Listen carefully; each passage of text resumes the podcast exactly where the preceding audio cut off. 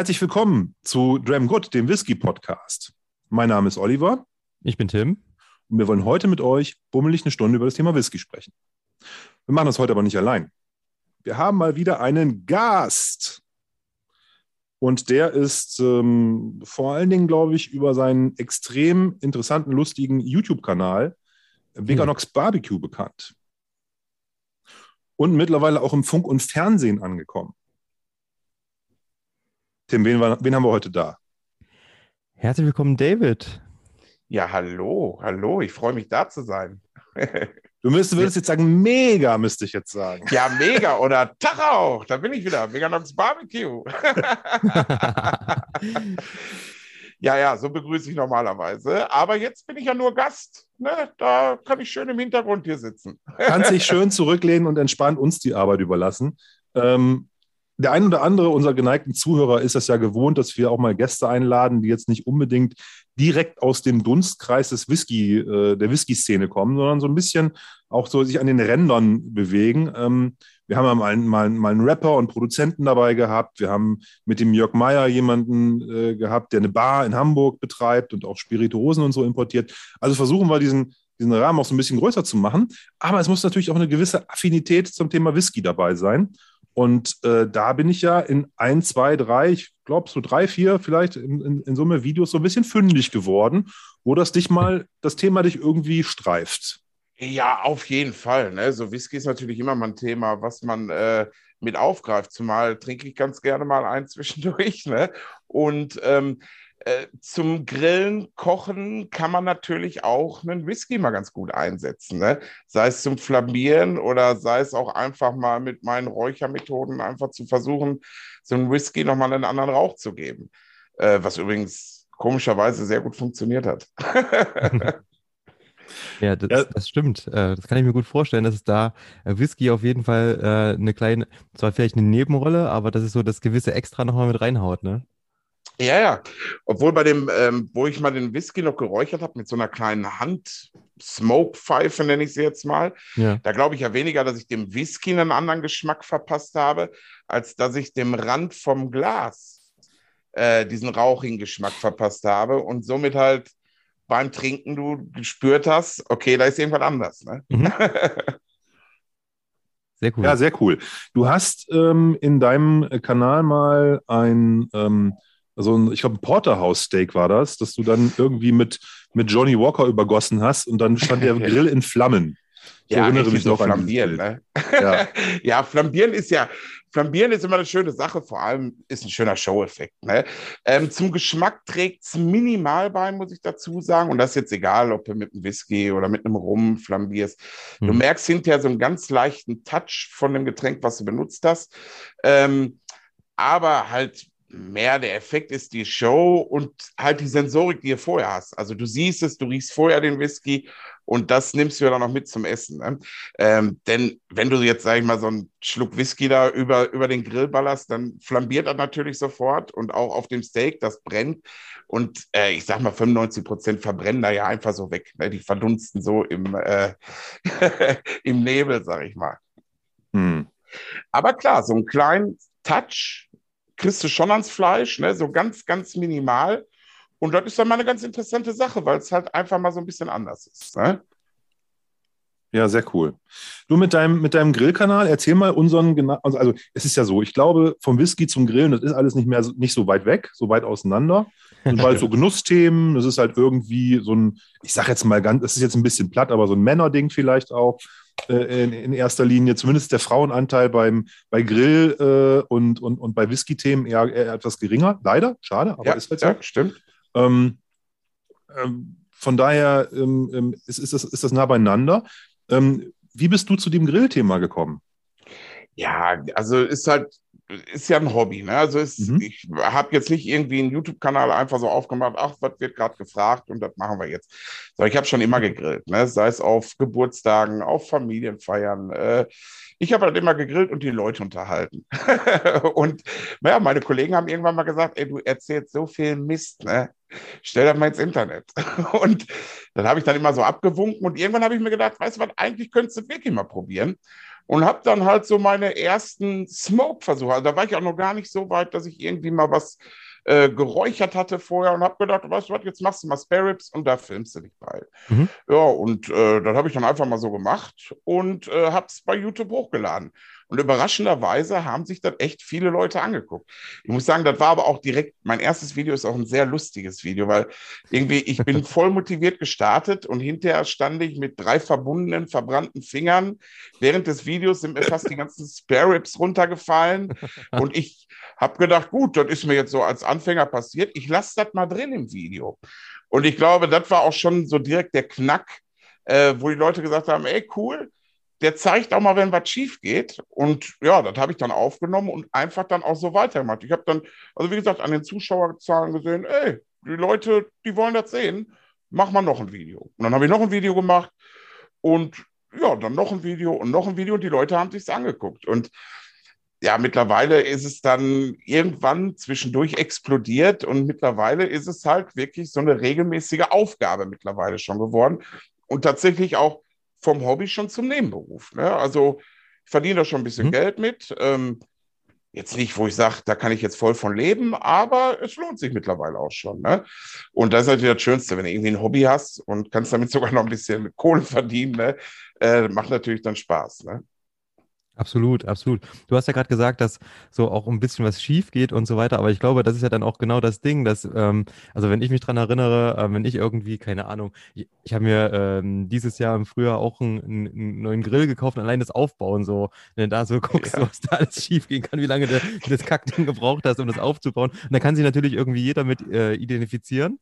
Und ähm, ja, genau. sowieso ist es natürlich gerade riesig, wenn ich jetzt irgendwo hinfahre und gucke, also sei es im Baumarkt oder irgendwelchen anderen großen Läden, ähm, bei uns hier in Leipzig hat jetzt der große Weber Store aufgemacht und so weiter und so fort. Ähm, das ist ja auch gerade ähm, zur richtigen Zeit quasi wahrscheinlich am richtigen Ort auch gewesen, ne? Ja, auf jeden Fall. Kann man nicht anders sagen. Zum anderen muss ich dazu sagen, dem Kanal hat Corona wahrscheinlich auch nicht geschadet. Ähm, mhm. Ich meine, ist natürlich doof, ne, das ganze Corona-Thema, aber es war halt so, als mein Kanal so ein halbes, dreiviertel Jahr am Laufen war, ist halt die Corona-Situation gekommen. Die Leute mussten zu Hause bleiben. Ähm, ja, und was machen sie? Die gucken YouTube ne? und äh, müssen in ihren Gärten grillen. Die konnten nicht im Urlaub fahren. Ne? Und das hat natürlich auch mit Sicherheit viel dazu beigetragen, dass mein Kanal dann so schnell so groß geworden ist. Ne? Ich erkenne, das ist total krass mal wieder, was, was für Parallelen sich hier auftun. Ne? Also ja. A, die Tatsache, dass du gesagt hast, da waren so Leute, die haben, äh, haben gesehen, dass ihr, dass du so, so, so, so ein lustiger Kerl bist und deine Stories hast und alles und, und dich selbst halt auch so sozusagen mit, also nicht nur, dass du grillst, sondern dass du selber auch so ein bisschen das Entertainment dazu bist. Und äh, beim Tim und ich, wir haben Tresengespräche geführt und haben gedacht, eigentlich ist das, ist das so launig, das könnte man auch ins Internet stellen. Genau das Gleiche. Ne? Ja. Und äh, unser Kanal ist auch vor Corona gestartet und ist dann aber in, in der Corona-Zeit, weil wir, wo, wir waren im Lockdown, wir haben so wie jetzt das Ganze nur über, über Zoom gemacht mhm. und haben jede Woche eine Folge rausgeballert. Ne? Einfach weil wir auch Langeweile hatten. Ne? Ja. Und, und wenn du viel Content machst, dann kriegst du halt auch mehr, mehr Hörer etc. Die Leute bleiben bei der Stange und so weiter und so fort. Und da sind wir auch dann irgendwann bei, bei zwei, zweieinhalbtausend Zuhörern in unserem Podcast gelandet, was uns auch total überrascht hat. Und wir dachten, wie kann ja. das sein? Ne? Also, ja, aber genauso überrascht war ich auch. Ne? Ich habe auch gedacht, Mensch, ja, jetzt habe ich ein paar Videos hochgeladen, jetzt ist noch langsam gut. Ne? Äh, nee, aber es war immer mehr Nachfrage da. Ne? Und die Leute haben gesagt, mach das. Und dann hat man ja auch irgendwo selbst so ein bisschen den Anspruch, dann die Videos besser zu machen. Und so mhm. hat sich das dann halt entwickelt, dass vom ersten Video, wenn ich mir überlege, ich habe irgendwie eine alte Spiegelreflexkamera genommen, irgendwie kein Mikro dran, einfach das interne Mikro benutzt und aufgenommen. Also Kamera raus und drehen. Mittlerweile ist es halt tatsächlich so, bevor wir anfangen zu drehen, müssen wir erstmal eine halbe Stunde aufbauen. Ne? Da werden dann verschiedene Kameras aufgebaut, Licht aufgebaut, Ton gemacht und ja, und dann legen wir irgendwann los und äh, grillen. Aber ich finde, das merkt man auch tatsächlich an deinen Videos, dass die, du das ein, ein Stück weit professionalisiert hast. Ähm, auch mit, du hast jetzt ja einen anderen Tisch und so. Ich glaube, da gefühlt hast du alle, alle, alle ein, zwei Monate auch ein neues Gerät, was du irgendwie ja. da, da in Flammen setzt. Ne? Also die Spiel, der Spielplatz von, von David wächst auch gefühlt, äh, so quartalsweise um, um irgendein Gerät an. Also ja, ich sag mal so, ich habe eine gute Basis an Geräten. Natürlich sind dann im Laufe der jetzt gerade der ersten anderthalb Jahre ähm, habe ich gemerkt, okay, du möchtest ja auch zeigen, was du machst, dann kannst du auch mal ein neues Gerät dir holen. oder auch dann tatsächlich gesponsert bekommen. Ne? War mhm. dann tatsächlich auch so weit, dass solche Sachen dann gesponsert wurden und ich mir dann tatsächlich auch aussuchen konnte, was ich nehme. Und ähm, ich war dann irgendwann an einem Punkt, wo ich gesagt habe, also so, jetzt steht es. Das Einzige, was ich jetzt noch mache, ist, wenn es mal ein Update gibt oder so, also jetzt von meinem Hauptsponsor, die haben einen neuen Grill rausgebracht, dann wird der halt ausgetauscht. Aber so die Grundgeräte, die habe ich jetzt und ich glaube, viel mehr kommt da nicht dazu, außer kommendes Wochenende. Ach, meine Frau hasst mich, ja. ich habe nämlich den Kollegen so die äh, Idee geschildert, wie wäre es denn mit einem kleinen Spanferkelgrill? Und äh, tatsächlich haben wir den jetzt so in Eigenregie gebaut und der äh, wird nächstes Wochenende bei mir einziehen. Ich freue mich sehr. Meine Frau nur so ein bisschen, weil der Garten, der ist, also die Hälfte des Gartens wurde halt äh, dem Grillen gewidmet mittlerweile mhm. und ist mit Geräten zugestellt. Ne? Also ich hatte meiner Frau mal irgendwann gesagt, der Trend geht zum Drittgrill und da hat äh, die gesagt, auf gar keinen Fall. Einer von denen muss weg. Also du kannst gerne dir einen neuen holen, aber dann bitte muss auch einer aussortiert werden. Jetzt ist es allerdings natürlich bei mir jetzt noch deutlich mehr Hobby als bei dir, wo du natürlich dann da entsprechend auch unterwegs bist. Was ich aber, was ich aber toll finde, und da möchte ich auch nochmal ein kleines Lob aussprechen für, für deinen Kanal, man hat nicht das Gefühl, dass man das braucht bei dir.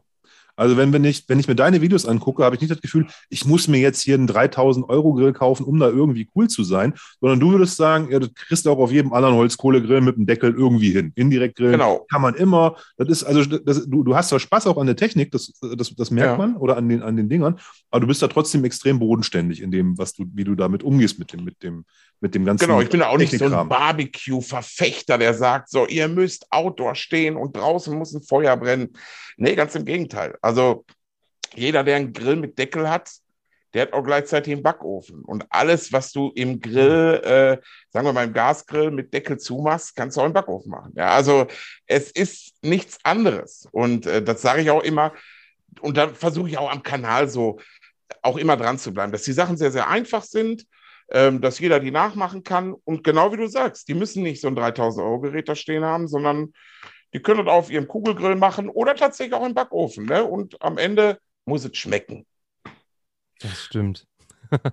das ist sehr gut. Das ist ja übrigens auch ein gutes Stichwort, mit dem muss es schmecken. Wir haben ja heute äh, äh drei Whiskys ausgesucht und dir auch was zum Probieren zugeschickt. Oh ja. Ähm, wollen wir mal mit dem ersten, der schmeckt, mal anfangen? ja, ihr? gerne. Ja? Welchen nehmen wir denn? Und zwar äh, den, den hellsten in der Reihe hier. Und zwar ist das vom unabhängigen Abfüller und Blender Kompass Box, der ich kann das immer nicht aussprechen, O-Chart House. Okay. Ähm, ist eine aktuelle Flasche von 2021, äh, 46% Volumenalkohol und ist so auch in der, in einer, in einer, in einer, in einer, würde ich sagen, für Whisky bezahlbaren Range, kostet so um die 40, 45 Euro und ist ein ein Blended Malt. Das ist das, das vielleicht das Spannende daran. Ähm, das heißt, jetzt sind verschiedene Single Malts miteinander äh, vermischt. Und also aus verschiedenen Destillerien und äh, Kompassbox, ist, das ist so deren Ding.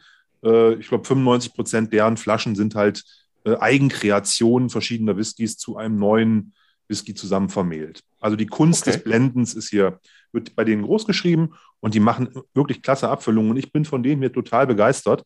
Wir haben übrigens schon zweimal Mal im Podcast gesprochen und ich dachte, äh, das ist eine gute Gelegenheit, den mit dir mal zu probieren. Ja, würde ich doch sagen, dann äh, schütte ich mir da davon mal ein bisschen was ein. Ne? genau, mach das mal. Ähm, vielleicht äh, für, die, für, die, für die Zuhörer auch nochmal, der, ähm, der äh, Whisky besteht zu großen Teilen aus drei ähm, äh, drei Destillerien, und zwar ist es Linkwood, Kleinlisch und Ben Rins oder Ben Rinnes. Ähm, das sind die drei. Ähm, die sind jetzt alle nicht so mega bekannt. Äh, David, weiß nicht, ob du von denen schon mal gehört hast. Es gibt von denen noch kaum eigene Abfüllungen. Also Kleinlisch okay. gibt's Kleinlisch gibt es eigentlich äh, eine beziehungsweise zwei. Äh, wenn, man, wenn man so eine Sonderabfüllung, die, die, die es aktuell gibt, dazu nimmt, von Linkwood gibt es auch nur eine und von Benserins auch, also in der Flora- und Fauna-Serie. Das heißt, da, die sind halt wenig verfügbar, die sieht man selten, sondern deren. Whiskys werden häufig ähm, in die, in die, in die Blendindustrie gegeben, vor allen Dingen von Ben Rins und von, von Linkwood. Johnny Walker okay. ist zum Beispiel äh, viel Linkwood drin. Ah, okay. Ja, hätte ich jetzt nicht gewusst. So tief, muss ich auch sagen, bin ich da nicht im Thema. Da bin ich mehr der Genussmensch und äh, genieße das dann und höre euch dann zu, wenn ihr darüber erzählt. ja, ist doch, du ist doch völlig fein. Und äh, das ist ja auch genauso, wenn, äh, wenn du äh, über einen, über einen, dann irgendeinen Rub feierst oder über irgendein Fleischstück oder sowas oder äh, was auch immer, was dich dann da begeistert, wo ich denke, wow, der, also da bin ich aber auch noch dann weit weg davon, sondern ich nehme dann halt irgendeinen Rub oder so. Weißt du, was ich meine? Ne? Also das ja, ist halt genau, auch dann genau. sozusagen vice versa genauso. Ähm, Gen was man vielleicht genau. sagen muss, zu, zu dem Whisky vielleicht noch, ähm, der ist, ähm, der ist fruchtig, leicht, mild, sehr angenehm und äh, ist jetzt so gerade für so einen Einstieg, finde ich, in so eine, in so eine in so eine Reihe, wenn man mehrere Whiskys trinken möchte, eigentlich immer ein ganz guter Startschuss. Okay. Ja, dann riechen tut auf jeden Fall schon mal sehr gut. Ja, der hat so eine ganz leichte Wachsigkeit. Das liegt wahrscheinlich an dem Kleinlisch und an dem Ben Rins. Das sind beides so eher so ein bisschen wachsige Whiskys. Und äh, von Linkwood kommen hier, glaube ich, die schönen Fruchtnoten. Okay. Also von daher zum Wohl. Zum Wohl. Prost. Mm. Hm. Was ich, was ich ähm, ähm, an, an, an unserem Vorgespräch, was wir, was wir hatten, was mich da total äh, begeistert hat, ist, dass du erzählt hast, hm. dass deine Frau für dich die Whiskys aussucht. Ja, also da tatsächlich. Gesagt, da habe ich gesagt, das muss Liebe sein. also es ist äh, tatsächlich so, wie ich gerade schon gesagt habe, also ich, Komischerweise, mein Vater, absoluter Whisky-Freak. Also wirklich, mein Vater sogar, der hatte zwei Schränke. Einen mit den richtig guten Whiskys und äh, einen, wo er auch mal eine Flasche zum Geburtstag rausgeholt hat. Die guten hat er nur für sich rausgeholt. Und ähm, auch Steffi äh, beschäftigt sich, also geht da wirklich tief in die Materie, liest sich ein. Und ich sage immer nur, ah, er sollte nicht zu rauchig sein, wenn es geht, mild. Ich finde den jetzt also wirklich tatsächlich perfekt getroffen. Ähm, der ist ja wirklich mild, aber im, im Mund auch und ähm, so vom Rauch her ganz, ganz sanft ja nur, also eigentlich fast, fast gar nicht und äh, fruchtig, wie du sagtest. Und ähm, ja, und Steffi gebe ich dann immer nur vor und sage, hör mal, ich brauche mal neun und dann liest sie sich ein und dann bestellt die mir ein und bisher tatsächlich hat die immer hundertprozentig getroffen. Ne? Und ähm, ja, die letzten, die sie mir so geholt hat, also war hier so ein, äh, ich weiß auch nicht, ob ich es richtig ausspreche, Ledig oder so, Ledig. Ledig? Ja, Ledig. Oder Puchledi. Ja, genau, den, genau den. Den Classic Ledi. Oder, ja, oder diesen Bunapahain. Also irgendwie sucht sie immer die mit den komischen Namen aus, aber die sind lecker, ne? Und äh, ja, die trinke ich gerne. Und äh, der hier, ja, ey, also da könnte ich mir auch mal ein Fläschchen von holen. also es ist ja tatsächlich so, was das Thema Aussprache von äh, Whiskys betrifft, das ist ja eine Wissenschaft für sich. Und es gibt sogar, also zum Beispiel, wenn man jetzt auf Eiler ist und über die Bruchladich-Distillerie spricht, von der du, die du, mhm. du vorhin auch versucht hast, richtig auszusprechen, da triffst du selbst um die Distillerie rum fünf Menschen, die das fünf verschieden aussprechen. ne? Also es gibt ja. eigentlich da kein wirkliches richtig oder falsch ja. sondern ähm, äh, ja, und, und das Zweite ist, manchmal sind es wirklich unaussprechbare Namen. Ne? Und äh, das ist dann schon, das ist dann schon relativ schwierig, da einfach nur vom Lesen her äh, da drauf zu kommen. Ähm, der, äh, der Ockentoschen, der zweite äh, Whisky, den wir nachher probieren werden, der, äh, der hat hinten sogar in Lautschrift auf der Verpackung abgedruckt, wie man das ausspricht. Ja, ich habe nämlich auch, als ich den gesehen habe, erstmal wieder, auch ein Tossan. So, dann, ja. ähm, ja. aber gut. Ähm, wie gesagt, und der, der Sachse, der Sachse, der sagt nämlich Ockentoschen. Ockentoschen. Ja, genau, genau, genau. ja, und ich gehe hier auch ganz äh, unvorbereitet rein. Ich habe also nicht dran geschnuppert oder vorher mal probiert. Und ja, hier muss ich sagen, wir hatten ja vorher mal gesagt, du hattest mich ja gefragt, was ich so für Whiskys äh, priorisiere. Und hier hast du äh, schon mal einen sehr guten in die Auswahl äh, genommen, dieser von der Kompassbox hier. Sehr, sehr lecker. Richtig gut. Ich muss jetzt noch mal einen Satz dazu sagen. Du hast aber ein feines Näschen und eine feine, feine Geschmacksknospen im Mund, dass du gesagt hast, da ist ein bisschen Rauch drin. Ich habe, es ist nämlich tatsächlich so, dass ein ganz bisschen Rauch drin ist. Ich glaube, es war Kolila oder sowas. Es ist äh, Mühe. Ich glaube, ein halbes Prozent oder ein Prozent äh, ist in dem Blend auch ein rauchiger Whisky drin. Und deswegen hat er eine ganz zarte Rauchigkeit. Aber, genau, so, ähm, so, ganz minimal, ne? Ja, ja, genau. Aber genau so mag ich es ja dann. Also das finde ich ja super. Ne? Ich mag nur nicht, äh, also ich weiß noch damals bei meinem Vater, der hatte mal eine Flasche und der hatte sich auch, ich kann euch den Namen leider nicht mehr sagen, der hatte sich auch wirklich geschimpft mit der rauchigste Whisky der Welt, irgendwo aus Schottland. Ähm, und die Flasche war schweineteuer, ähm, hat er geschenkt bekommen zu irgendeinem Jubiläum. Und dann haben wir den, irgendwann haben wir abends mal zusammengesessen, hat er gesagt, komm, wir machen den mal auf und trinken mal. Und wir haben wirklich so beide das dann so gefeiert, auch mit den Whiskygläsern. Übrigens auch vielen Dank für das Glas, ne? Also sehr äh, nett Gerne von dir. und, ähm, oder von euch, genau, genau. Ähm, und wir haben beide dran genippt und uns ist fast die Kinnlade aus dem Gesicht gefallen. Das war so rauchig. Also ich hab, mhm. dachte, ich hätte Torf, Moor oder was weiß ich im Mund. Das hat so, uns gar nicht geschmeckt. Ne? Gibt es ja Leute, die drauf stehen, aber da habe ich mir gedacht, boah, nee. Also das bestätigt nochmal, da bin ich weit von entfernt, dass ich den sehr arg rauchig mag, so ein, so ein Whisky. Ne? ja, bei diesen krass rauchigen, das dann ähm, ich glaube, ich habe das mit Olli schon mal in einem Podcast besprochen gehabt irgendwann. Die Deutschen, die lieben diese Extreme. Ne? Da kann es gar nicht hm. teilweise, also entweder so super rauchig, so kann es gar nicht rauchig genug sein, ähm, oder super viel Sherry dran, dass da halt vom Whisky nichts mehr schmeckt, dass du im Endeffekt ähm, einen 40-prozentigen oder 45-prozentigen Sherry im Endeffekt hast. Ähm, die Deutschen lieben da immer diese Extreme, deswegen sind diese meistens, sind, ich glaube, die ganz rauchigen sind meistens Octomore. Früher war es mal Artback. Ähm, das, die, die lieben diese Extreme. Und aber was ganz interessant ist, wenn man, also der Gaumen und auch die Nase kann ja nur ein gewisses Maß an diesem krassen Torfaroma, an diesem Rauch, an diesem phenolischen aufnehmen. Und wenn das aber irgendeine Schwelle übersteigt, finde ich, dann wird das auf einmal süß, was auch wieder ganz interessant ist. Ja, okay. Ähm, aber natürlich, das ist was super Spezielles, ne? Und wenn man da, also ich glaube, das sind auch so die wenigsten, die da wirklich diese, diese Peatheads sind, die wirklich mhm. ausschließlich ähm, diesen rauchigen Whisky trinken. Und Scotch ist ja nicht nur dieses ähm, hart rauchige, was ja das zeigt, was ja. wir gerade im Glas haben, was auch ähm, das Fruchtige ist ja auch wunderbar, Honig, Wachs, ähm, macht ja wahnsinnig viel Spaß immer. Hm. Ja, auf jeden Fall. Sehr, also wie gesagt, und da auch wieder wie beim Barbecue, am Ende muss es schmecken, ne? Und da hat jeder halt auch so, da hat die einen mögen das, die anderen das, ne? Und ähm, ja, im Endeffekt hast du dann äh, dein Whisky irgendwie oder deine Whisky-Favoriten. Und schön ist halt immer mal zu gucken, auch wieder nach neuen Sorten und neuen Flaschen. Ne? Und da kannst du halt auch mal daneben liegen oder richtig, wenn ich, mal, wenn ich das meiner Frau überlasse. ja, sehr gut. Wolltest du was sagen, Tim? Ich würde gerne mal kurz reinhaken. Ähm, ja. Wenn du Whisky zum Beispiel ähm, verwendest, auch zum, zum, zum Grillen im Endeffekt. Ähm, vor, du hast vorhin gesagt, ja, man kann das ähm, auf jeden Fall verwenden, um zu flambieren. Aber ja. hat das eine Auswirkung, außer geschmacklich, wenn ich das zum Beispiel in so einem Rub verwende oder in einer Marinade? Ähm, merkt man das am Fleisch, ob das zarter wird oder irgendeine Kruste bekommt oder ähnliches? Sagen wir mal so, ähm, bevor du einen Whisky benutzt und den richtig erhitzt, und sei es jetzt, dass du den verkochen lässt oder du lässt ihn äh, flambieren, da würde ich dann auch eher zu einem Whisky raten, der eventuell nicht so teuer ist. Muss man einfach mal sagen, weil ja. das meiste halt wirklich äh, Schall und Rauch hinterher ist und wirklich nur so ein ganz hauchfeiner äh, Geschmack dran bleibt.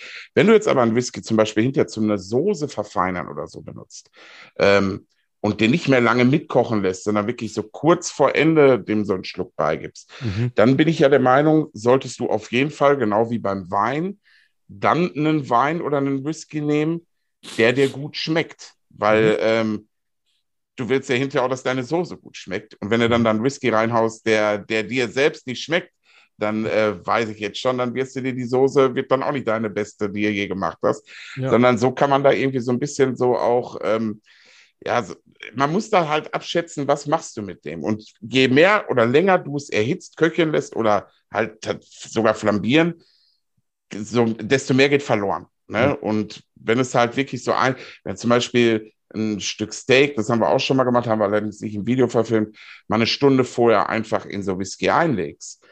Ähm, da war super. Das war, da hattest du Geschmack am Fleisch. Da war wirklich. Ich meine äh, sowas, ja. So, ne, da hattest du wirklich einen guten Geschmack äh, dran bekommen. Da hast du gemerkt, da ist irgendwas anders. Ähm, ich weiß jetzt nicht, ob der Rauch vom Whisky da irgendwie mit eingeflossen ist, weil das war halt schwierig, weil du erzeugst ja auch Rauch beim Grillen. Ja. Ähm, aber es hatte halt, es hatte halt diesen kleinen Whisky-Touch, ne? Und wie gesagt, das war dann vorher. Und da würde ich dann auch eher zu einem besseren Whisky raten, ne? Oder zu dem, den du magst. Wobei, wenn du ihn dann verfeuerst, sage ich mal, dann kannst du auch ruhig mal einen etwas günstiger nehmen. Oder den, den du vielleicht nicht so top findest. Jeder hat ja diese Flasche zu Hause. Genau. ich habe ich hab in Vorbereitung auf, auf unsere Show heute mir noch äh, mich im, bei YouTube so ein bisschen getummelt und geguckt, was gibt es denn da so Grillen mit Whisky. Und da mhm. bin ich auf jemanden gestoßen, Pitmaster X heißt der. Okay. Der ja, kommt ja. so skandinavisch rüber. Ich glaube, der lebt in den USA oder so. Ich bin mir nicht so sicher. Der hat immer so riesen, riesen Fleischstücke. Denke ich mir, das, ja. das sieht eher, eher amerikanisch aus, aber der, der hat so einen skandinavischen Akzent. Und äh, da habe ich eine Folge gefunden. Da nimmt er einen rauchigen Whisky äh, und gießt den in eine Kaffeemaschine, so eine ganz klassische Filterkaffeemaschine. Okay. Und hat, hat im Filter einen Rub drin. Also statt Kaffee. Also der okay. packt den Rub in den Kaffeefilter, tut den Whisky in den Wassertank, mhm. stellt das an, der Whisky wird halt erhitzt, läuft durch diesen Rub durch, löst den Rub quasi, löst, verbindet sich mit dem Rub, durch die Hitze löst sich sozusagen was von dem Gewürz auf und ist dann unten in der Kanne drin. Zum Schluss hat er nochmal so einen Schluck Wasser reingegeben, dass der sozusagen dann nochmal das durchspült irgendwie. Und das hat er dann genommen und in so eine, in so eine Sprühflasche gemacht, dieses, dieses gefilterte mhm. Whisky-Rub-Destillat und hat dann so alle halbe Stunde sein, sein, sein großes Fleischstück sozusagen, was er auf dem, auf dem, auf dem, okay. auf dem Grill liegen hatte, so bespritzt. Ja. Ähm, oder was, ich glaube, das war auf einer Rotisserie oder irgendwie so, keine Ahnung. Ja. Und ähm, äh, war, der war total begeistert davon, hat aber auch gesagt, das war ganz schön teuer. Mal so eben eine Flasche, eine Flasche Schnaps durch, den, äh, durch, durch die Kaffeemaschine jagen, Alter. um dann nachher da irgendwie so einen halben Liter, ähm, so, so, so einen halben Liter Sprühzeug zu haben, mit dem man dann sein Fleisch nochmal einsprüht. Ja, aber eigentlich wirklich eine sehr gute Idee. Ne? So aromatisierst du dir den Whisky und äh, die Flüssigkeit, die du am Ende auffängst, ähm, durch die Hitze werden die Aromen der Gewürze äh, freigesetzt die verbinden sich mit dem Destillat, wie du sagst, gehen unten rein und damit dann äh, dein Fleisch regelmäßig einstreichen. Ja, glaube ich schon. Das kann gut funktionieren. Genauso wie umgekehrt funktioniert, wenn du einfach mal einen Schluck Whisky in den Rub reingibst und dann mit dem Rub dein, äh, dein äh, ja, Fleisch einreibst oder Hähnchen oder was auch immer. Habe ich schon mal, glaube ich, bei einem Hähnchen gemacht, dass ich wirklich ähm, mir einen schön würzigen Rub genommen habe, einen Schuss, Schuss Whisky rein, dass ich dann so eine Pampe mehr hatte und diese Pampe auf dem Hähnchen verteilt und dann eine Stunde in den Smokergrill reingeworfen, beziehungsweise hier in mein Keramikei. War super der Geschmack, ne? richtig gut.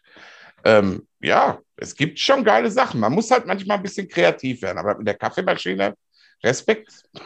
ja, vielleicht an alle Zuhörer, äh, der hat gesagt, man kann damit nachher keinen Kaffee mehr kochen. Ne? Also oh, oh, okay. das ist dann halt durch den Whisky halt dann, ähm, er hat, er sagte, ich weiß gar nicht so, er hat gesagt, das ist jetzt sozusagen hier fürs Grillen die Maschine. Ähm, also deswegen, also wer jetzt eine gute Kaffeemaschine zu Hause hat, sollte die vielleicht nicht gerade dafür nehmen. So als kleiner. Kriege ich das Zeug durch meinen Siebträger. ja, das wird dann. Guter Hinweis. So ein Siebträger voll mit Ruff. Als, so, so in der Espressomaschine meinst du? Ja. ja. Ja, sehr gut. Das wird wohl cool. werden.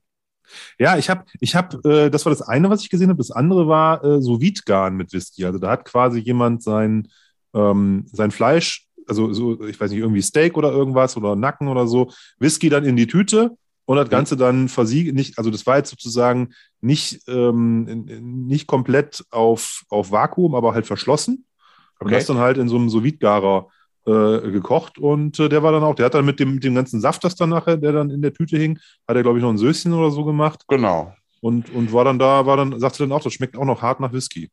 Das, das ja, glaube ich auch. Wenn es dann natürlich in der Flüssigkeit Gas in dem Beutel, sage ich jetzt mal, in einem becken was nicht zu heiß ist, klar, dann kriegst du den Geschmack auch dran. Und wenn du dann natürlich aus dem aus der Flüssigkeit, die du im Beutel hast, noch eine Soße ziehst, ja, dann hast du auf jeden Fall einen Whisky-Geschmack dran. Ne? Und äh, so kannst du, so, das ist eine gute Idee. Also so kannst du natürlich auch machen.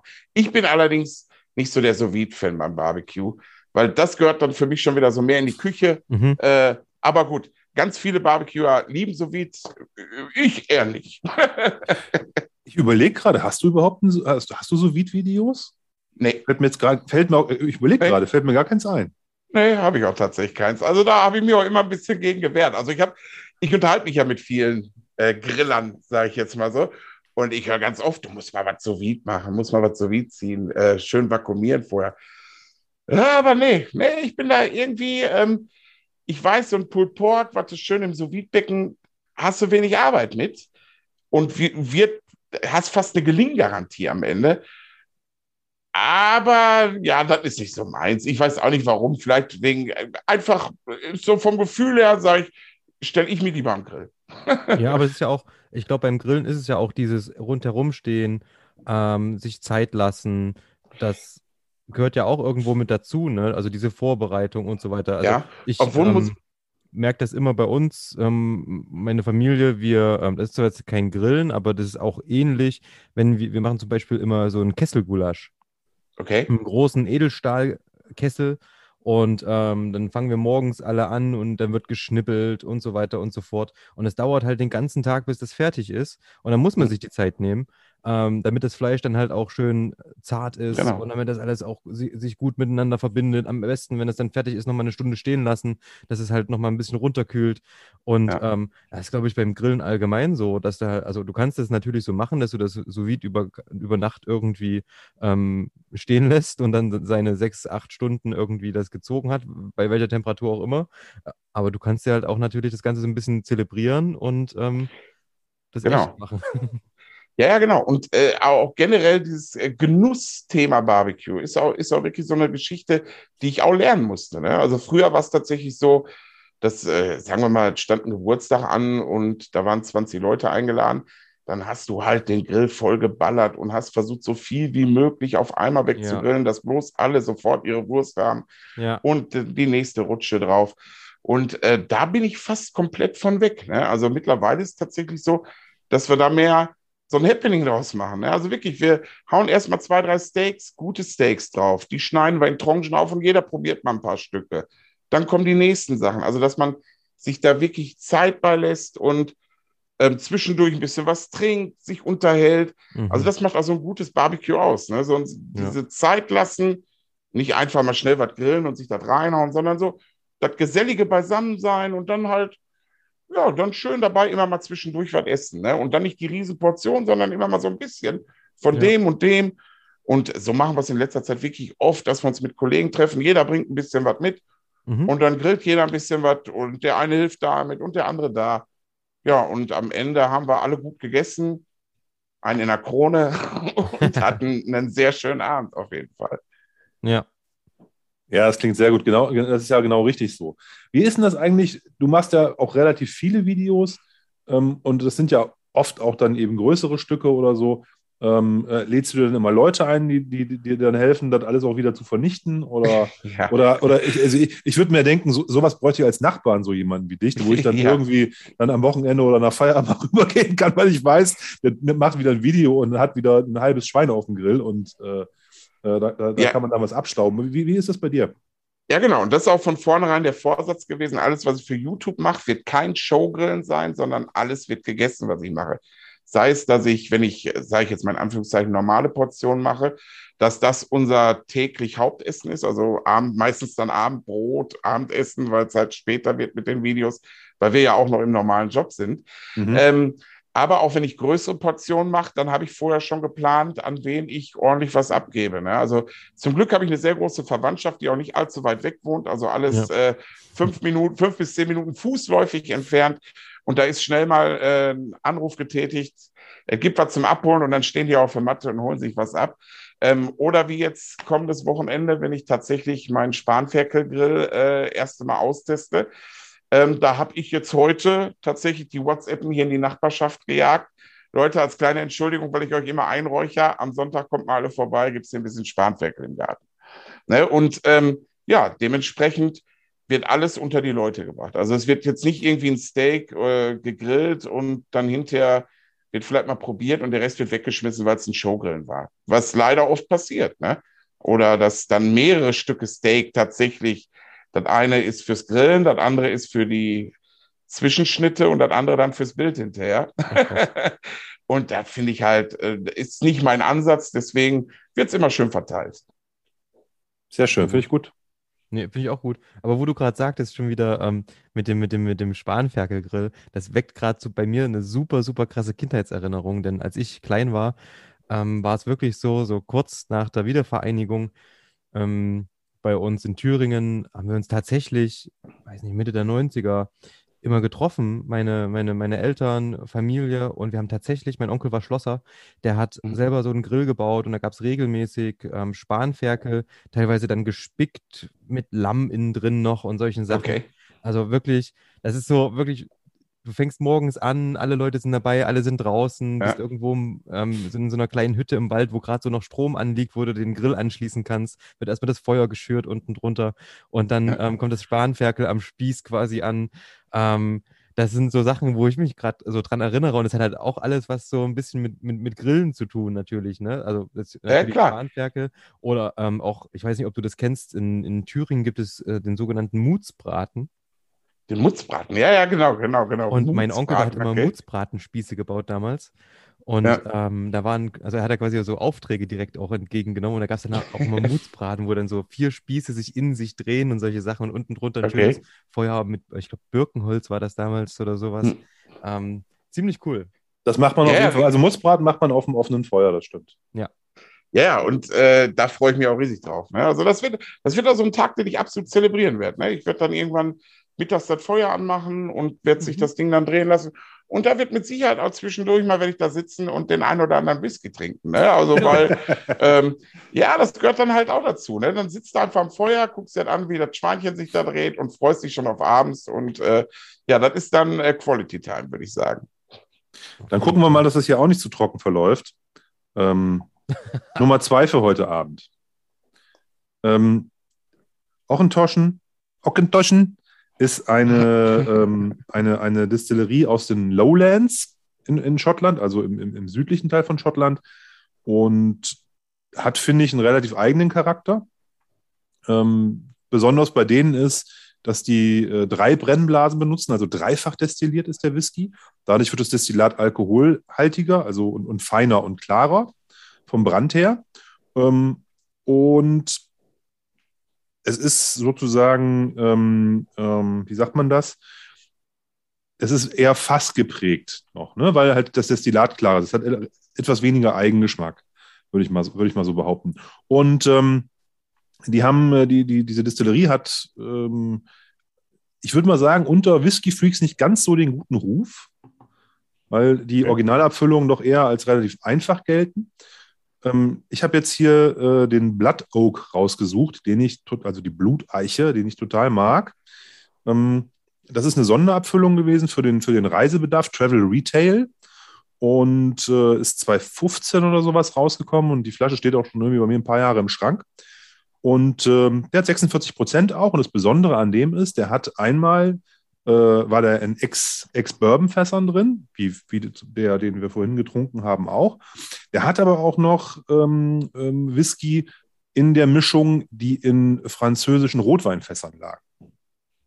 Ne? Also sozusagen europäische Eiche, tanninhaltig, intensiv und äh, das dann sozusagen gemischt miteinander. Ich gieße mir mal was ein. Ich finde die Nase gerade echt interessant. Ich fange schon mal einfach an. Ich bin mal so frei. Ähm, und auch wenn wir jetzt die ganze Zeit über, über, das Grillen irgendwie reden und ich habe ja direkt irgendwie sowas wie Barbecue-Soße, das ist ganz witzig. Ich bin gerade so ein bisschen echt raus. Ähm, auf der anderen Seite ähm, bin ich überrascht, weil hätte ich niemals mit Ockentoschen, jetzt kurz ähm, auch für die Hörer und, und ähm, euch, also ich habe da immer eher was sehr, sehr, sehr Leichtes, Florales, manchmal tatsächlich so in die Richtung Rauchiges, ähm, aber eher bei den älteren Sachen.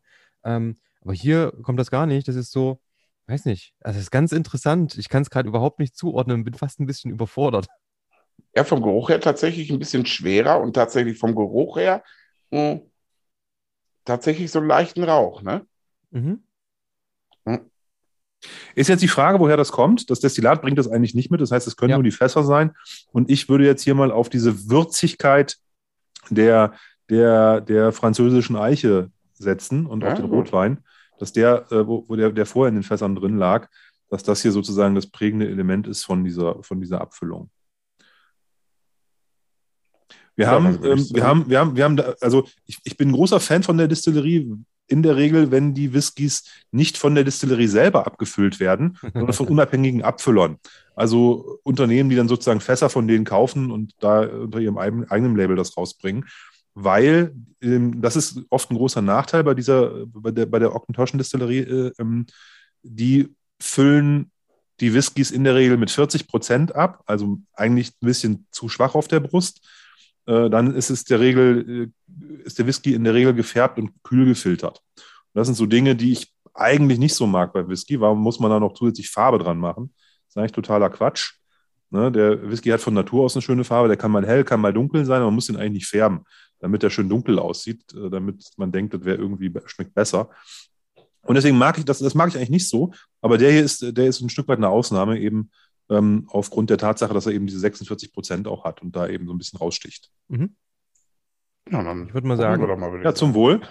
zum Wohl, Slange. Ja, also ähm, auch da habe ich ähm, ähm, in, diesem, in diesem Flight für heute Abend habe ich gedacht, äh, dass der sich ganz gut dort einfügt, äh, vor allen Dingen vor dem Hintergrund, ähm, dass wir sozusagen dann an dem heutigen Abend auch so ein bisschen verschiedene Fassarten mal probieren. Ne? Dass wir jetzt nicht mhm. nur sozusagen sagen, wir haben ja eine Distillerie und gehen die durch oder sowas, sondern dass wir halt äh, mit dir gemeinsam überlegen, wie kriegen wir, was gibt es denn noch für Geschmäcker?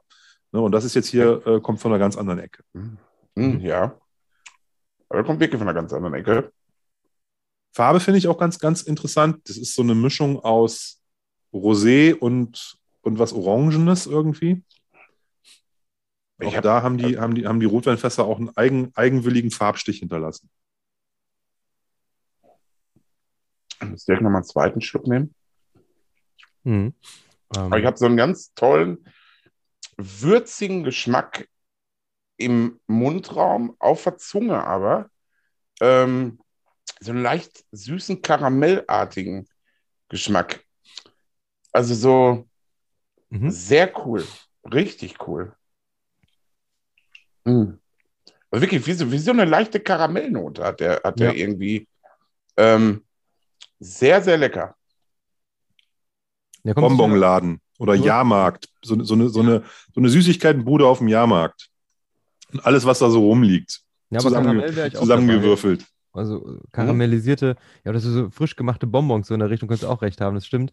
Weißt du, was mir gerade einfällt, was auch witzig ist, wo wir heute darüber sprechen, ähm, trinken, essen, alles ein bisschen feiern. Heute ist in Schottland im Übrigen, ähm, heute, wo wir das aufnehmen, ist der 30. November und heute ist St. Andrews Day. Ähm, also heute wird der schottische Nationalheilige im Endeffekt gefeiert. Ähm, kleiner Fun Fact am Rande. Ähm, von daher passt das ja vielleicht auch ganz gut für uns heute. Tim, was hat denn, was hat denn St. Andrews gemacht? Äh, weswegen ist der heilig? Weißt du das? Oh, weswegen der heilig ist? Pff, da fragst du mich jetzt aber, was du. Nee, okay, hätte sein können, dass du jetzt da noch die große Story in der Hinterhand hast. Dann, dann. Also die, die Iren sind ja genauso wie, wie wir, die suchen halt sich wahrscheinlich immer wieder irgendwelche Dinge aus, um ordentlich auf den Putz hauen zu können abends. Und ja, das ist ja auch nicht, nicht, nicht unvernünftig, sich möglichst viele Schutzheilige zu suchen, die man dann nochmal in den Pubs, Pubs befeiern kann. Das ist ja auch sehr schlau. Also, ich habe hier gerade ähm, das nochmal, ich bin natürlich nicht wirklich bibelfest, aber im Deutschen ist es der heilige Andreas und ähm, der hat ähm, gemeinsam mit seinen, äh, mit, den, mit den anderen Jüngern im Endeffekt ähm, Jesus bekannt gemacht. Mhm. So steht es hier. Der Promoter sozusagen. Ja, das stimmt. Ein Influencer, aber noch ohne YouTube-Kanal quasi. Das ja, war der genau. erste, einer der ersten Influencer, ähm, ja. Von daher sollten wir den vielleicht auch ein bisschen feiern. Sehr gut. Ähm, ich muss sagen, je länger ich dran rieche und ähm, auch nach dem Probieren ist er nochmal ein bisschen anders, auch in der Nase, ähm, desto besser gefällt mir die Nase. Ich war am Anfang ein bisschen skeptisch, ähm, aber die Frucht kommt jetzt ein bisschen weiter und das zusammen mit diesem karamellig süßen, das ist echt eine ganz schöne Kombination. Mhm.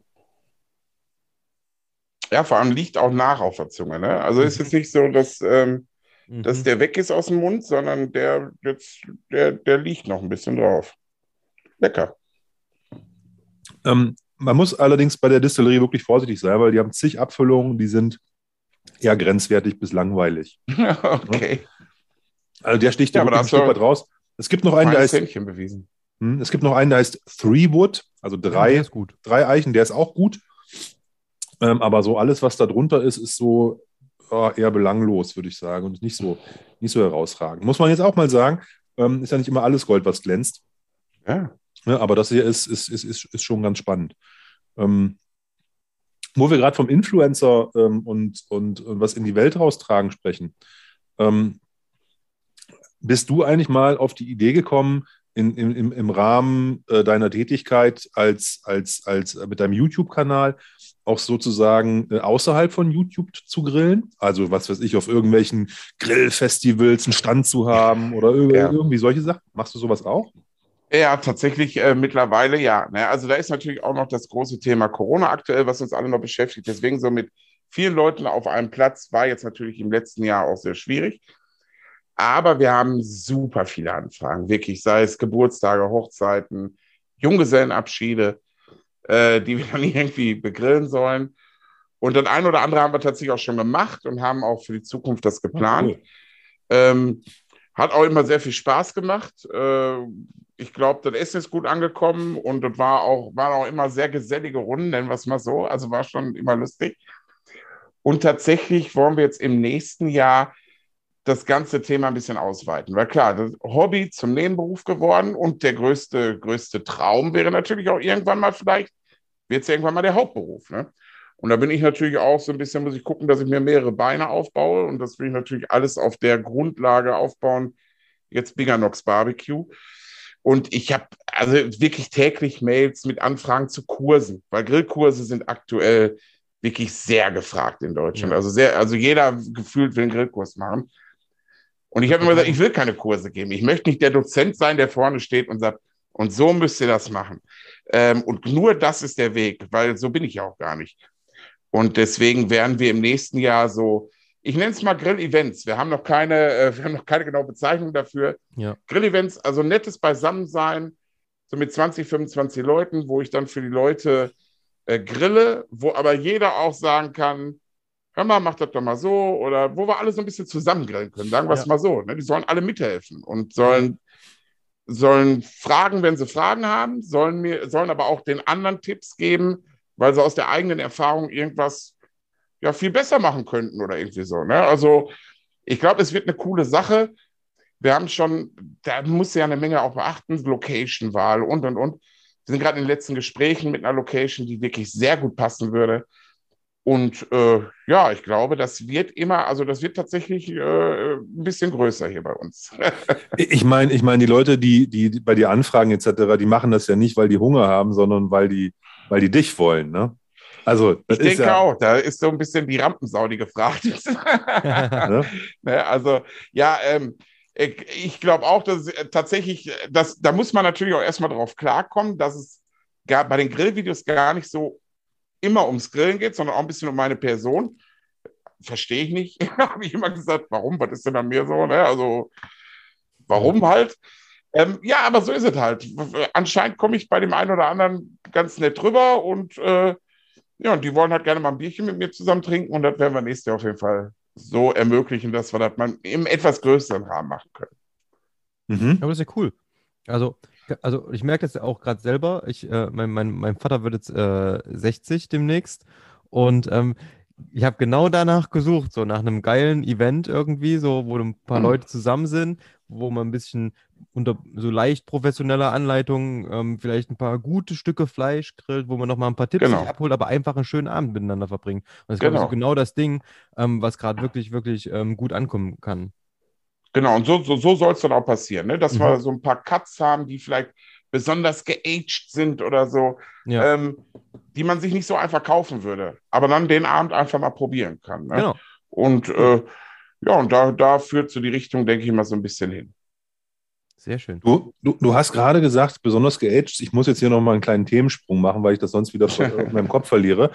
Du hattest, du, du, du, du beschäftigst dich ja auch äh, ein Stück weit mit äh, Fleischproduzenten und was die so mit ihren Tieren machen und wie die das ja. Fleisch reifen und sowas. Ne? Da habe ich ein, zwei Videos von dir gesehen, wo, wo das ja ein großes Thema bei dir ist. Ne? Also wie, wie, wie, züchten die die Tiere, wie gehen die damit um, aber auch, was passiert denn da bei der Reifung, äh, was für bestimmte Verfahren gibt es da? Also gar nicht auf so einer, so einer wissenschaftlichen Ebene, sondern auf so einer Genussebene. Genau. Mein Gefühl setze ich damit. Ja, ja, genau, genau. Ich versuche mal so ein paar Dinge miteinander zu verbinden. Zum einen ist natürlich die Nachhaltigkeit und die gute Haltung von Tieren. Ist, ja. ne, also da muss man natürlich, man muss halt wissen, wenn ich mir im Discounter irgendwo ein Stück Fleisch hole, dann hatten die nicht die besten äh, Haltungsmöglichkeiten, die Tiere. Also die wurden nicht gut gehalten. Das weiß man einfach. Das ist halt so. Genauso wie aus den großen äh, Supermarketten hat man halt viele Sachen. Man muss sich da einfach bewusst sein, dass da nicht immer die beste Haltung dahinter steht. Ja. Und dann gibt es halt so spezielle Bauernhöfe oder auch spezielle Fleischproduzenten, die ganz klar auf Nachhaltigkeit setzen. Ich bin kein Verfechter, der sagt, ey, ihr müsst nur noch Premiumfleisch essen und bitte nur nachhaltiges Fleisch und nur aus guter Haltung. Wäre natürlich ideal, aber wäre auch ganz schön teuer, muss man einfach mal so sagen. Entschuldigung. Natürlich kann man mal ähm, einen Tag auf Fleisch verzichten oder auch mehrere Tage, gar kein Problem. Ich finde, jeder muss so für sich einen guten Mix ausmachen. Also ich kaufe auch ab und an mal Fleisch beim Discounter oder beim Supermarkt. Ähm, wer, äh, momentan geht hier ich weiß nicht, ob es nur in NRW so ist, dass in den Supermärkten die Fleischtheken oder die, ähm, ähm, dass da richtige Metzger hinterstehen, dass also da wirklich auch auf Regionalität geachtet wird. Wir hatten diese Woche erst einen Dreh, ähm, auch in einem Supermarkt, der hat, räumt gerade alle Preise an. Die lassen extra für diesen Supermarkt Schweine züchten in der Region. Die werden nur da verkauft und die werden bestmöglich gehalten. Und das ist natürlich ein Thema, wo sich jeder mal mit beschäftigen sollte, ähm, weil die Wurst wächst halt nicht auf dem Baum. Da stecken immer halt Lebewesen auch hinter. Ne? Ja. Und ähm, da versuche ich dann natürlich auch mit Partnern zusammenzuarbeiten, weil wir halt natürlich auch für die Videos viel Fleisch verarbeiten, wo ich weiß, zum einen, da, die achten auch darauf, mit wem die zusammenarbeiten, wo die ihr Fleisch herholen. Und zum anderen, wie sie es weiter veredeln, nenne ich es mal. Zum Beispiel durch spezielle Aging-Verfahren. Ne, so, ähm, da gibt es ja das Dry Agent, das Wet Agent mhm. oder mit Asche Agent, Smoke Agent. Jetzt habe ich eine ganz neue, verrückte Geschichte, eine, die kommt aus dem asiatischen Raum, die heißt Shiomiso Aged. Das ist so eine, so eine Aging-Variante.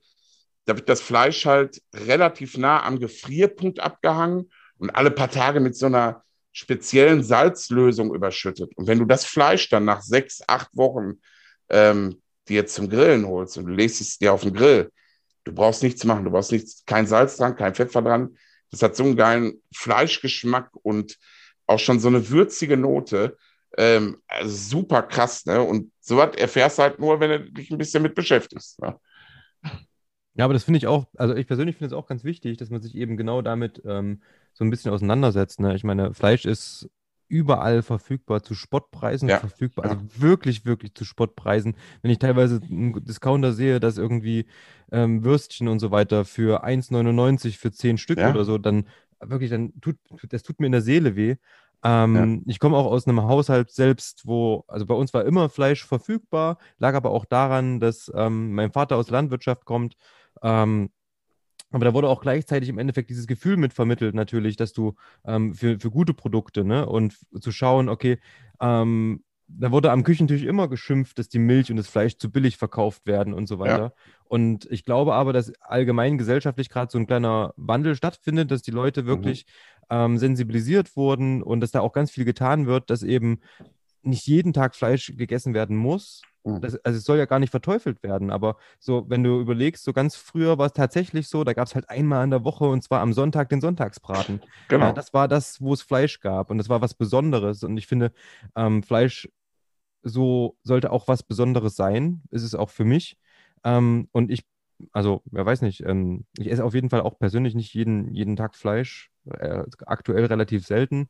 Ähm, aber wenn, dann finde ich es auch schön, ähm, dann ein Produkt zu haben wie beim Whisky. Wenn ich jeden Tag Whisky saufen würde, ähm, dann, dann wäre das auch nicht gesund. Und ähm, das ist ähnlich, ne? So den Genuss in den Vordergrund stellen, lieber weniger, dafür besser und ja. mal dreimal drüber nachdenken, was man damit macht. Und auch, da fängt es ja auch schon an mit den Zubereitungsarten, wie kann ich das machen? Und wenn man setzt sich damit auseinander, das macht ja auch Spaß. Auf jeden Fall, auf machen, jeden ne? Fall. Ja, ja, ja, kann ich dir nur zustimmen. Äh, genau so sieht es aus. Und wie gesagt, ne, da sollte jeder mal drüber nachdenken. Also wie gesagt, ich habe für mich einen guten Mix und natürlich, ja. wie du schon sagtest, dann die Würstchen für 1,99 aus dem Discounter. Ich finde immer am schlimmsten dann diejenigen, die predigen, dass sie nur nachhaltiges Fleisch und alles, also die reden dann von Steak Cuts und was weiß ich und braten die die machen. Kaufen dann aber am nächsten Tag im Discounter irgendwie die abgepackte Mortadella für äh, 99 genau. Cent. Ja. Wo ich mir dann denke, ja, dahinter steckt auch ein Schwein, was, ne, aber ja, ähm, ja da, da belehrst du manche, manche nicht. Ich finde sehr gut und ich, also ich will auf keinen, Leute, ich will auf gar, gar keinen Fall Corona äh, irgendwie gut reden. Aber das hatte tatsächlich die Leute auch zum Nachdenken animiert, denn die konnten nicht mehr in Restaurants gehen. Und ja. die hatten das Geld über, ähm, die sie ja. wahrscheinlich für Restaurantgänge äh, benutzt haben. Und die haben angefangen, sich mit, dem, mit der Sache auseinanderzusetzen. Ja. Und dann haben wir gesagt, gut, dann kaufe ich mal ein Steak für 30 Euro und lass mir das mal kommen. Und ja. Äh, ja, und dann haben sie es zu Hause zubereitet, haben sich damit beschäftigt und haben dann gemerkt, ja, sehr geil, da gibt es richtig gute Sachen. Ne? Und so genauso funktioniert es. Und ich hoffe, dass der Trend so weitergeht. Definitiv. Ich meine, wer, wer, wer, Zugriff auf einen guten, ordentlichen Metzger, so also Fleischer oder sowas hat, der weiß ja auch den Unterschied zwischen einer Mortadella vom Fleischer und einer Mortadella vom, aus, dem, aus dem Discounter ja. total ja. zu schätzen. Ich habe ähm, ich habe schon bestimmt schon zwei, dreimal probiert, mir so eine, ähm, so eine, so eine, so eine Rippchenstränge aus dem Supermarkt irgendwie zu holen. Also man kann das schon irgendwie essen, keine Frage, ne?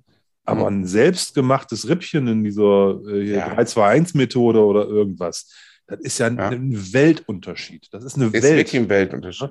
Und selbst wenn du die Rippchen, die dann da so vakuumverpackt, die du dir kaufen kannst, die schon gewürzt sind, selbst wenn du dir die holst und du nachmachst, dass du die 3-2-1 machst, also wirklich, dass du die Methode auf dieses Stück adaptierst und das halt wirklich auf den Grill äh, dir knallst, schmeckt trotzdem nicht so gut wie ein Stück, was du von vornherein selber gewürzt, selber behandelt hast und, und, und. Also, äh, ja, so ist es halt leider. Ne? Auf der anderen Seite muss ich sagen, ich, ich glaube, da haben wir auch im Podcast mal drüber geredet, dass ich mal versucht habe, äh, nur einen Tag die Woche Fleisch zu essen, einen Tag die Woche Fisch und mich ansonsten vegetarisch zu ernähren, bin ich krachend mit gescheitert nach ja, drei Wochen. Würde ich, ich, auch nicht schaffen. Ich hatte so, ich, ich, hatte so schlechte Laune am Ende, ne? das war alles irgendwie nicht mehr cool. Echt? Und ähm, das, war, das, tat mir, das tat meiner Seele nicht so gut. Was jetzt auch nicht heißt, dass ich jetzt jeden Tag drei Tonnen Fleisch essen muss, aber ähm, das hat mich dann nachher auch genervt und irgendwie zu hm. versuchen, ähm, dann andere Dinge zu finden und habe dann den ganzen Tag nur Käse in mich reingeschaufelt weil das so ein bisschen so diesem, diesem, diesem, diesem Gefühl und diesem Geschmack so ein bisschen, äh, den man sonst vom Fleisch hat, vielleicht noch irgendwie nahe kommt.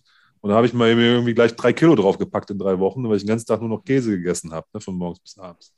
Da war es auch nicht um, weißt du, statt, statt der gesunden Hähnchenbrust ne, gab es dann Käsewürfel weißt, zum, ja, oder, oder, sowas. Das war ja auch nicht unbedingt so das Beste und Gesündeste. Aber ja, naja. Ähm, aber der Tim hat natürlich schon recht, ein bisschen bewussterer Umgang mit, mit ja. sowohl was Trinken betrifft, als auch was Essen betrifft, ist mit Sicherheit nicht verkehrt. Auf jeden Fall.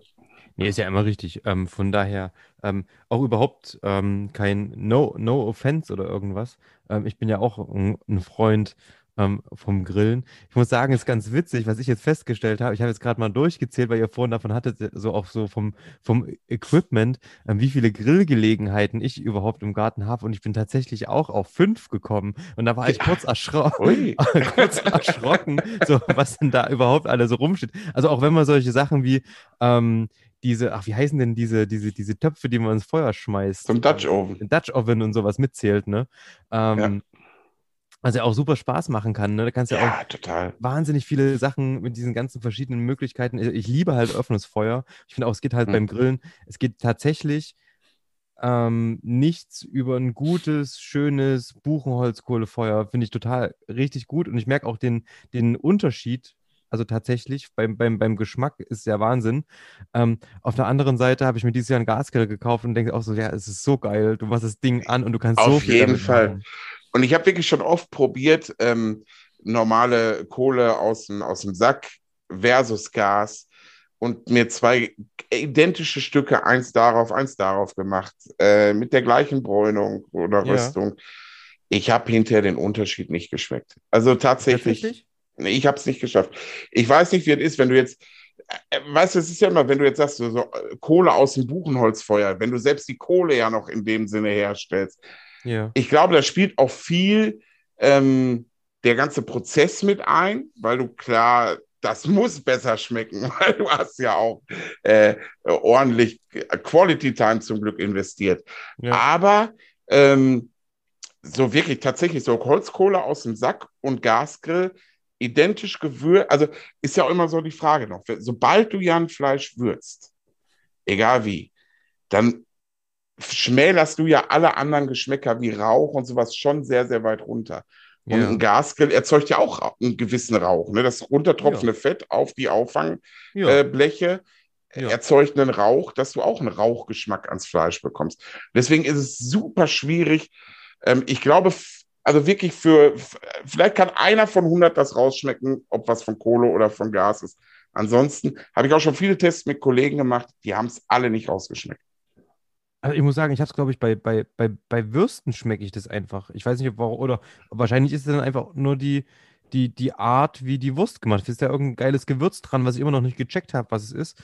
ähm, aber tatsächlich habe ich ganz, ganz oft diesen, diesen, diesen, diesen Unterschied. Du kommst irgendwo hin und dann gibt es halt, ich, na, ich bin halt Thüringer, ne? Thüringer Bratwurst. Mhm.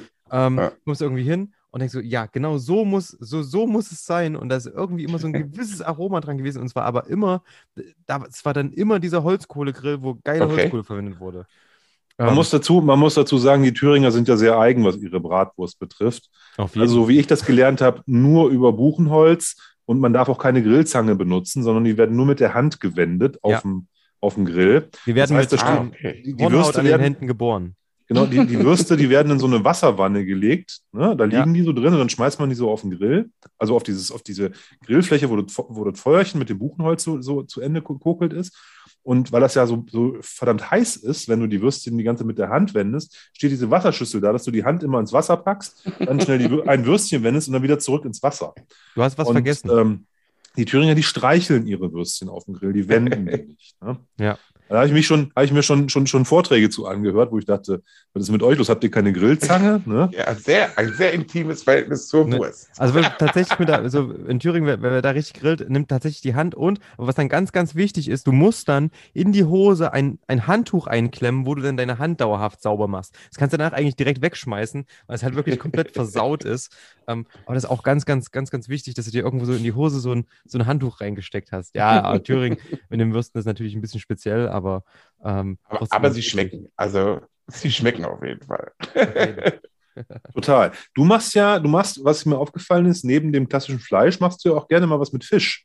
Das finde ich ja, auch eine Besonderheit gerne. bei dir. Das machen nicht so viele Griller. Ne? Ja, stimmt, weil sie wissen, dass die YouTube-Zahlen dabei nicht hochschwellen. Also sobald du äh, Fisch machst, Lamm machst, Gemüse machst. Auf einem Barbecue-Kanal kann ich, dir, kann ich dir jetzt schon sagen, wenn ich am Wochenende ein Video mit Fisch veröffentliche, wird es maximal die Hälfte der Aufrufzahlen haben wie meine sonstigen Videos.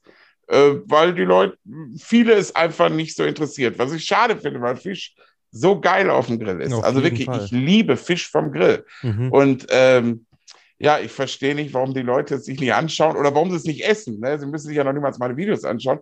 Aber warum anscheinend wirklich viel weniger Leute äh, sich einen Fisch grillen als ein Stück Fleisch? Verstehe ich gar nicht, weil Fisch wirklich richtig gut auf dem Grill ist. Ja, geiler Fisch ist auch, glaube ich, weniger ähm, verfügbar. So. Ich bin da auch immer ein bisschen skeptisch, wenn ich irgendwie bei uns hier in Leipzig ähm, Fisch kaufe, dann hm, überlege ich mir das dreimal, ob ich da geilen Fisch kaufe. Weil da bin okay. ich eher so, ja, Fisch esse ich an der Küste. Ja, das können die besser. Also einen geilen geräucherten Fisch oder so. Auf so jeden Fall, da hast recht. An der Küste ist natürlich ein Traum. Ne? Also ich habe hier auch lange gesucht, bis ich so den Fischhändler meines Vertrauens hatte und der ist jetzt ja. in einer Nachbarstadt weiter. Zum Glück ein super Fischhändler der ein super Angebot hat und äh, wo ich eigentlich alles, von dem bekomme ich alles. Und da bin ich ja. sehr, sehr, sehr glücklich cool. drüber. Sehr schön.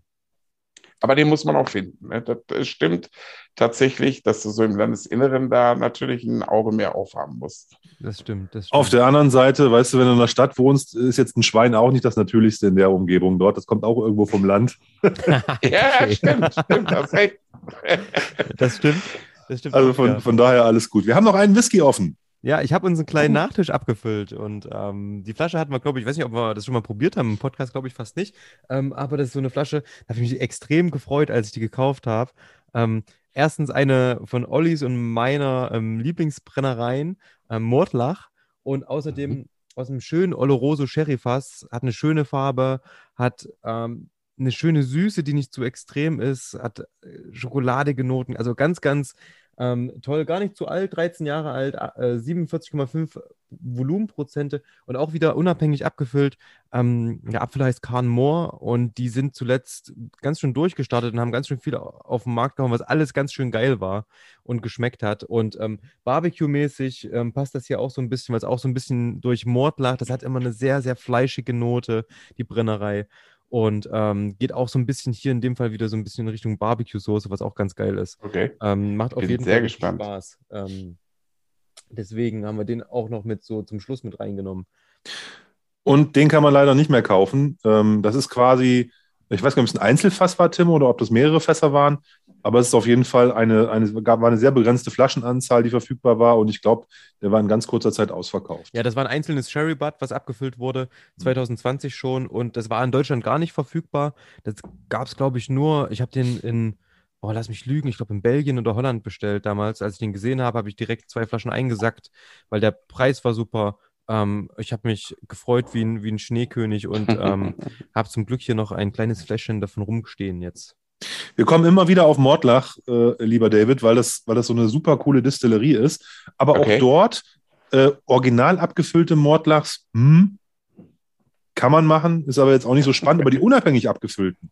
Ja, also von Firmen wie Signatory Vintage, von Gordon MacPhail oder eben halt auch von Kahn Moore, ähm, die, sind, die, sind, die sind absolut wunderbar und sehr eigen. Also das ist jetzt auch kein, kein, kein Standard-Whisky, wo man sagt, der ist irgendwie generisch, sondern Mordlach hat, wie der Tim das sagte, so eine Würzigkeit, so eine Fleischigkeit, so eine Umami-Note, ähm, sehr intensiv, sehr dicht immer, ähm, ähm, ganz tolles Destillat, äh, was sich auch von den von Fässern nicht so unterkriegen lässt. Ne? Du siehst es ja, der Whisky ist relativ dunkel, Ja. der, ist nicht, der ist nicht gefärbt, also die Farbe aus dem Fass. Und äh, trotzdem hat es dieses starke Fass, dieses intensive Fass, wo der drin lag, nicht geschafft, den Destilleriecharakter von dem Mordlach zu bändigen. Ne, der Okay. ist trotzdem immer noch, immer noch voll präsent und da. Und deswegen sind wir so Fans von dieser Distillerie. So, kleine Liebesbekundung hier mal an Mordlach. Ja, muss, muss auch sein, ne? So, ich rieche die ganze. Zeit und ich versuche die ganze Zeit, weil du gerade so schokoladig gesagt hast, habe ich direkt einen schokoladigen Geruch in der Nase. Mhm. So eine ganz leichte Note. Und ich versuche Ja. die die ganze Zeit wegzuriechen, weil, weil ich immer denke, ich bilde es mir nur ein, ich bilde es mir nur ein, ein, aber das ist tatsächlich, glaube ich, eine ganz leichte Note. Also ein bisschen Schoko ist auf jeden Fall drin. Ich habe auch so ein bisschen ähm, Orangenschale ist mit dabei. Wenn du so Mhm. dran riechst, ist auch mit so dieses leicht, diese, diese ätherischen Öle der Orange, die du da so manchmal hast. Ähm, ist auf Aber Ah, das macht der Tim sehr gerne, einem so ein Floh ins Ohr setzen. Indem der sagt, Ja. was der so riecht und dann selber, ah ja, stimmt. Ja, jetzt rieche ich es auch. ja. ja, und äh, Leute, die Sinne täuschen, ne, ist, äh, ist auch gerade gerade beim Barbecue oder generell beim Kochen, ne, Mhm. ist natürlich äh, äh, eins der leichtesten Dinge, die es gibt. Also Absolut. wenn du, wenn du visuell irgendwas Leuten zeigst äh, und hinterher ein ganz anderes Stück Fleisch drauflegst auf den Grill, dann äh, denken sie, sie schmecken es, was du Ja. vorher gemacht hast. Also das funktioniert tatsächlich. Ne? Also bei jedem, auch bei mir. So, und jetzt probiere ich einfach mal. Ich sag mal Prost. Ja, zum Wohl. Prost. Wir machen ja öfters auch mal so Blind-Tastings, entweder in unserem Stammtisch, den wir in Leipzig haben, oder auch irgendwie auf anderen Podien. Und äh, wir haben auch im Podcast schon mal, schon mal blind gemacht, mal das, also dass einer von uns beiden immer was probiert, äh, ohne zu wissen, was es ist. Und da, da merkt man, wie das, wie man äh, von, wie schwer das ist, wenn man keinen Anhaltspunkt hat, also keinen, keinen Ja. Namen von der Distillerie kennt, Ja. wenn, man nicht, wenn man gar nicht weiß, was da im Glas ist, äh, darauf dann zu kommen.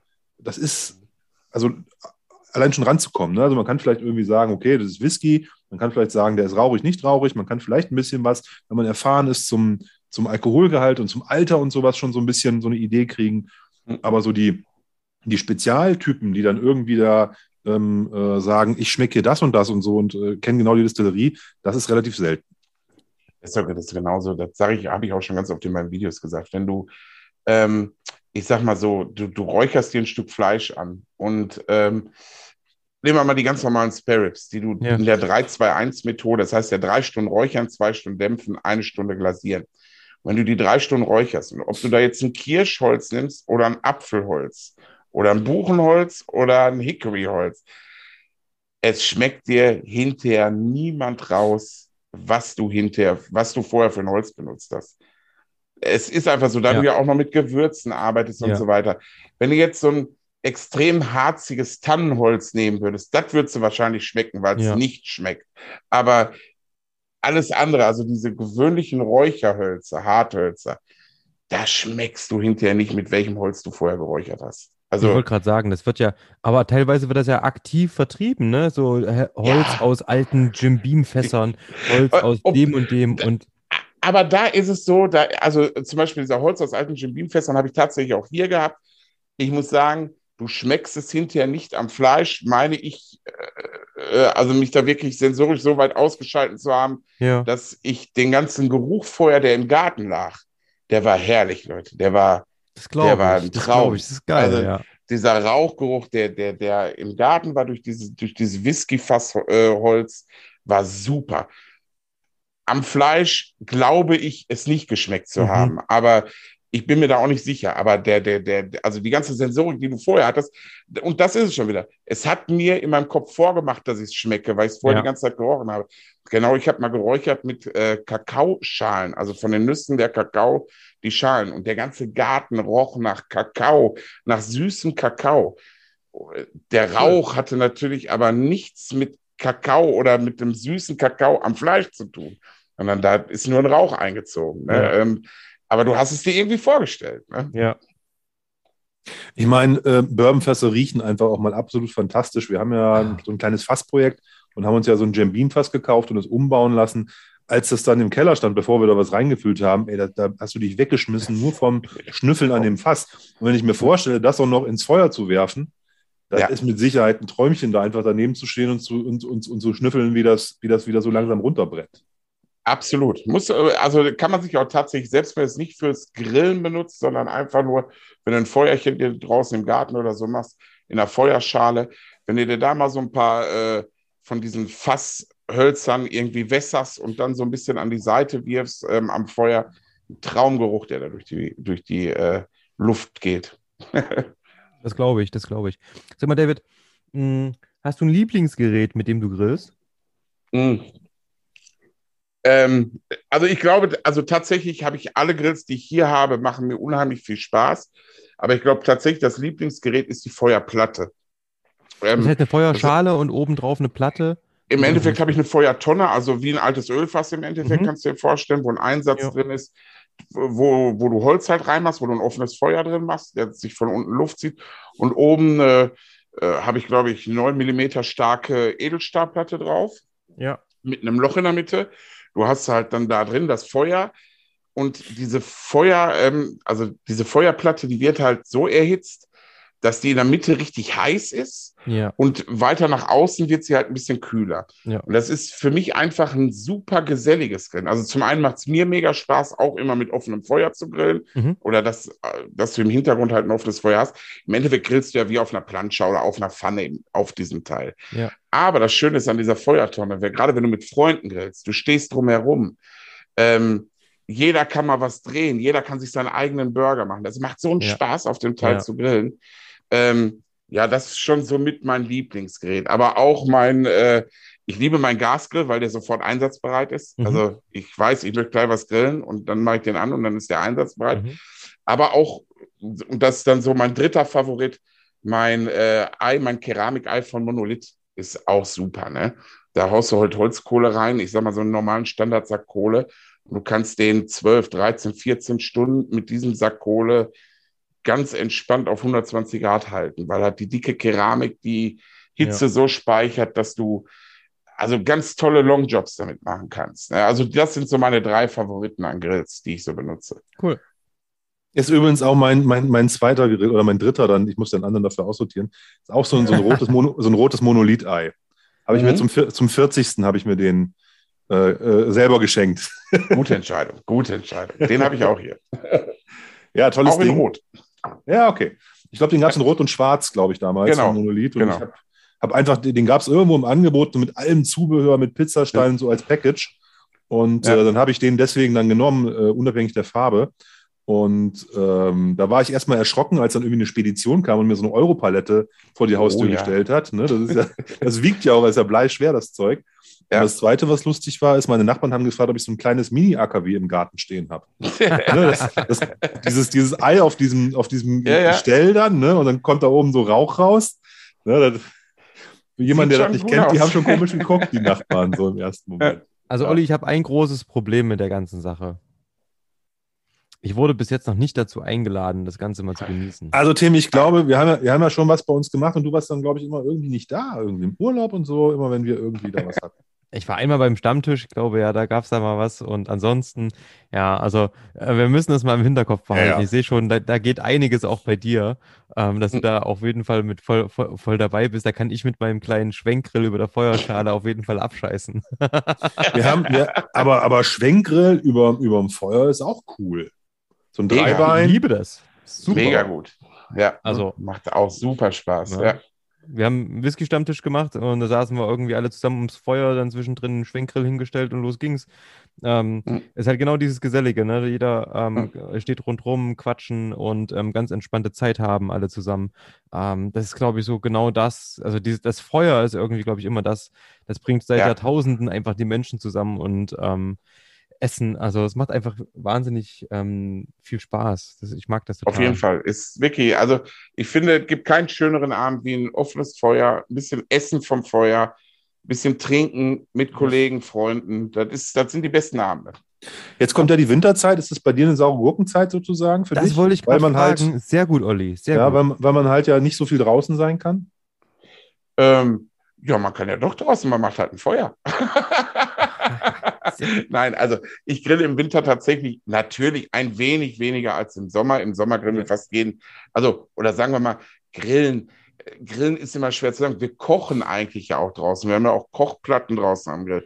Das heißt, okay. wir versuchen im Sommer tatsächlich so viel wie möglich draußen zu machen. Hat auch einen praktischen Vorteil.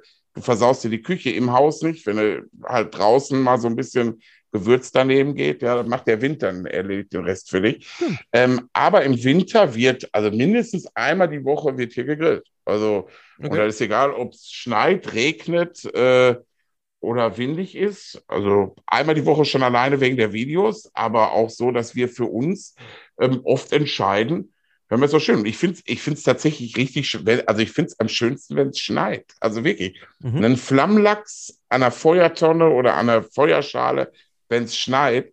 Was Geileres gibt es nicht. Ehrlich, das macht einfach nur, das macht einfach nur Spaß. Auf jeden Fall. Ich muss mich echt zusammenreißen, dass ich hier nicht gleich direkt nach unserer Aufnahme hier mal im Netz gucke, was so Feuertonnen kosten. Das ist sehr, sehr gefährlich, David, wenn du hier so schwärmst. Das, das tut mir nicht gut. Ja. Ja, also aber äh, sind auf jeden Fall cool. Und ich habe die Woche, wo du gerade von Flammenlachs ähm, sprachst, ich habe die Woche ähm, hier ähm, feste flauschigen po Podcast gehört und es ist geil. Die haben auch über Flammenlachs gesprochen, aber die haben Flammenlachs halt richtig geil abgekürzt und zwar ist es der Flachs. Der Flachs. Okay, ja, auch nicht schlecht. richtig Flachs. gut. Muss ich mir mal merken. Wir haben nämlich ja. geguckt, auf welchem Weihnachtsmarkt ist der Flammlachs am günstigsten und haben da den Flachskurs erstellt. Also ähnlich, ähnlich dem DAX. Ähm, das fand ich, fand ich richtig unterhaltsam. Ähm, aber Flammlachs ist auf jeden Fall was ganz, ganz Großes. Das stimmt, das ist richtig cool. Ja, auf jeden Fall. Ähm, ja.